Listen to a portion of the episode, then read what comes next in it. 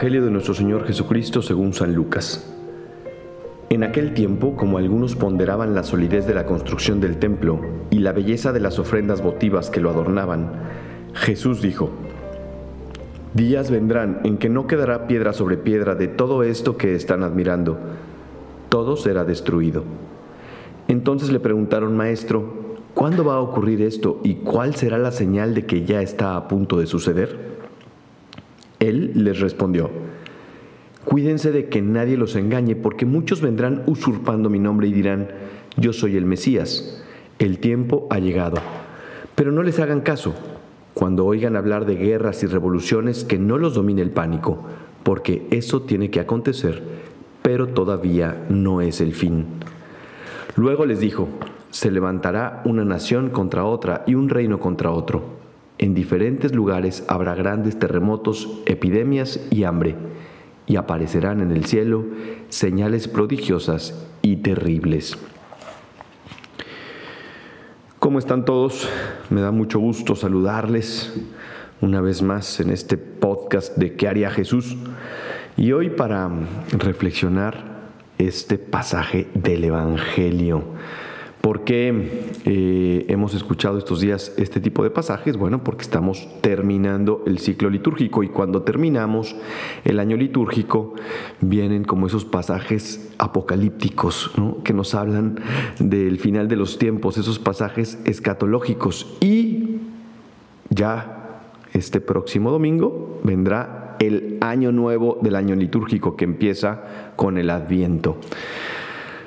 Y así, ese es el ciclo que vivimos los cristianos en la iglesia. Em, bien, ¿qué podemos decir de este pasaje? Primero, Jesús en este pasaje profetiza la destrucción del templo de Jerusalén.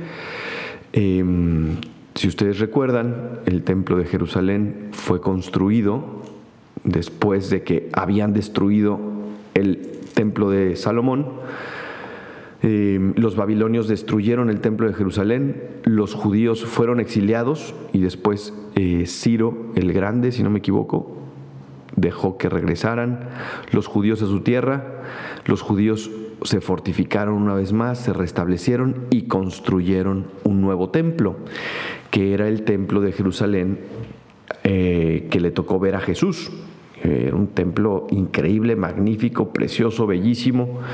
Y Jesús que le tocó ir a varias Pascuas a ese templo, le tocó expulsar a los mercaderes de ese templo, le tocó em, perderse cuando era adolescente en ese templo, le tocó rezar muchas veces ante su padre en ese templo. Bueno, Jesús predice, profetiza eh, la destrucción. Y efectivamente, en el año 70 después de Cristo, ya no los, ya no los babilonios, sino ahora los romanos, los babilonios fueron 500 años antes de Cristo, ahora los romanos 70 años después de Cristo, es, decir, si no hubiera muerto Jesús a sus 33, a los 70 años de Jesús, por así decirlo, pues llegaron los romanos y después de unas revueltas ahí de los judíos destruyeron el templo. Y de ese templo solamente nos queda eh, un muro, que es el muro, el conocidísimo muro de los lamentos, que en realidad es el muro occidental, el muro que estaba más pegado al, Sancta Sanctorum y ahí solo, donde solamente entraban los sacerdotes. Y bueno, pues muchos judíos hoy en día, y también muchos cristianos, yo he oído también ahí, eh, se acercan a orar y a pedir perdón ante este muro de los lamentos, eh, y es, muy simbólico, dado que es el reducto de la ciudad santa, es lo único que queda de ese templo magnífico y a partir de ahí los judíos pues no han vuelto a tener un templo tan grandioso eh, como lo tuvieron cuando, cuando Jesús predijo su destrucción, ¿no? Entonces por eso van los judíos ahí, al muro y bueno, de hecho ahí cerquita del muro hay una sinagoga, en fin. El punto es que este, en este evangelio Jesús profetiza la destrucción del templo y, también nos dice que muchos vendrán, habla del final de los tiempos y dice, muchos vendrán usurpando mi nombre y muchos se harán pasar por el Mesías. Y en este, en este punto es en el que me quiero frenar, ¿no? Porque sí, definitivamente creo que eh, la humanidad cae en este error y tenemos que volver al Evangelio para, para darnos cuenta de lo que Jesús nos dijo, que muchos vendrán tratando de usurpar su nombre y muchos vendrán tratando de decir que son el Mesías y no lo son.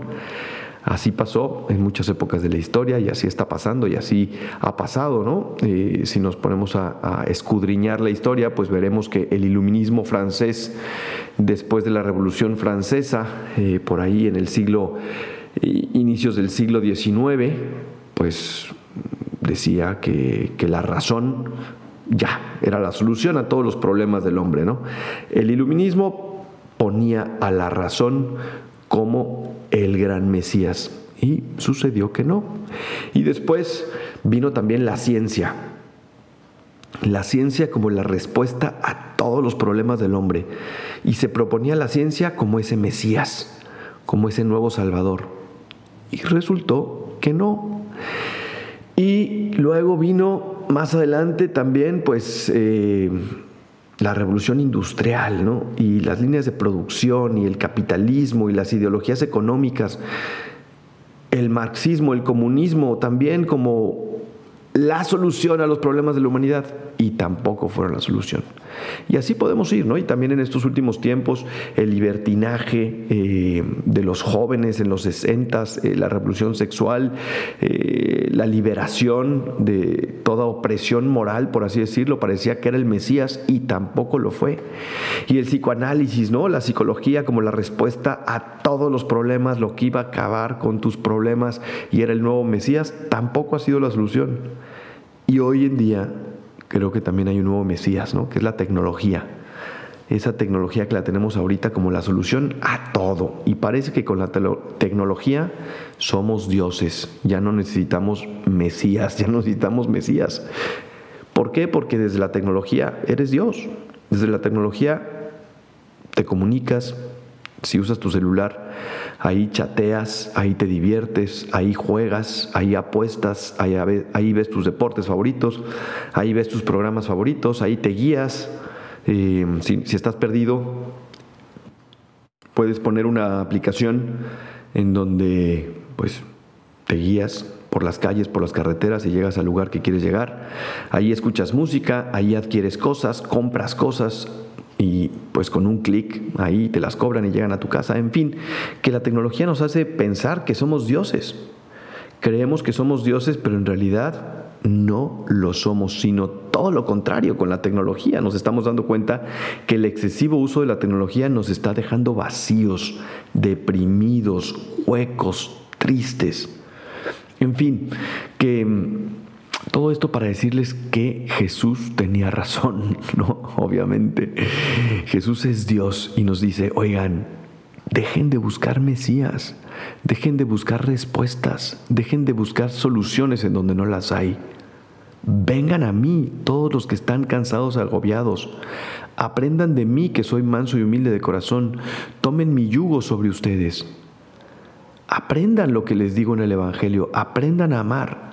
Amen a Dios con todo su corazón, con toda su alma y con todas sus fuerzas. Y después también amen al prójimo como a ustedes mismos. Ahí están las enseñanzas de Jesús en el Evangelio. Y Jesús nos dice, ese es el verdadero mesianismo. Esa es la verdadera solución. Esa es la verdadera solución a tus problemas, esa es la verdadera alegría, esa es la verdadera plenitud, esa es la verdadera trascendencia, tu deseo de vivir eternamente está ahí, en el Evangelio, en el mensaje de Jesús, en la persona de Jesús. No busquemos más, no busquemos más. Qué importante de verdad es que ahora que nos acerquemos al adviento, volvamos a echarnos un clavado en nuestro corazón y veamos cuáles son nuestros apegos, cuáles son nuestros mesías, eh, cuáles son nuestras construcciones, nuestros templos que nos hemos hecho nosotros, nuestras ideas, que, que al final pues son superficiales, secundarias, banales y que sabemos que tenemos que regresar al templo en donde habita Dios, que tenemos que regresar al mensaje que nos da Jesucristo, que tenemos que regresar al Mesías que es Cristo mismo. Solamente ahí encontraremos respuestas. solamente ahí encontraremos verdaderas soluciones. Ahora que estamos a punto de comenzar este nuevo ciclo litúrgico, este nuevo adviento, pongamos una vez más toda nuestra confianza, toda nuestra fe y todo nuestro cariño y nuestro amor en Dios y concretamente en la persona de Jesús. Y a partir de ahí podremos entonces sí decir que hemos encontrado la verdadera salvación, al verdadero Mesías, la verdadera felicidad y la vida eterna. Bien, pues aquí les dejo estas reflexiones, esperemos que les sirvan. Eh, acuérdense que este podcast es para que lo compartan, compártelo con tus amigos, con tus familiares, con tus compañeros de trabajo, eh, compártelo en tus redes sociales para que podamos llegar a más oídos, pero sobre todo a más corazones. Que Dios te bendiga. Yo soy el padre Gabriel María Abascal. Me puedes seguir en mis redes sociales como Padre Abascal en Instagram, como Pega Abascal en Twitter. Hace unos meses escribí un libro sobre liderazgo cristiano que se llama De mí depende. Lo puedes encontrar en audiolibro en tu plataforma favorita. Lo puedes encontrar físico en Amazon y también en México lo puedes comprar en varias librerías. Que Dios te bendiga y hasta la próxima.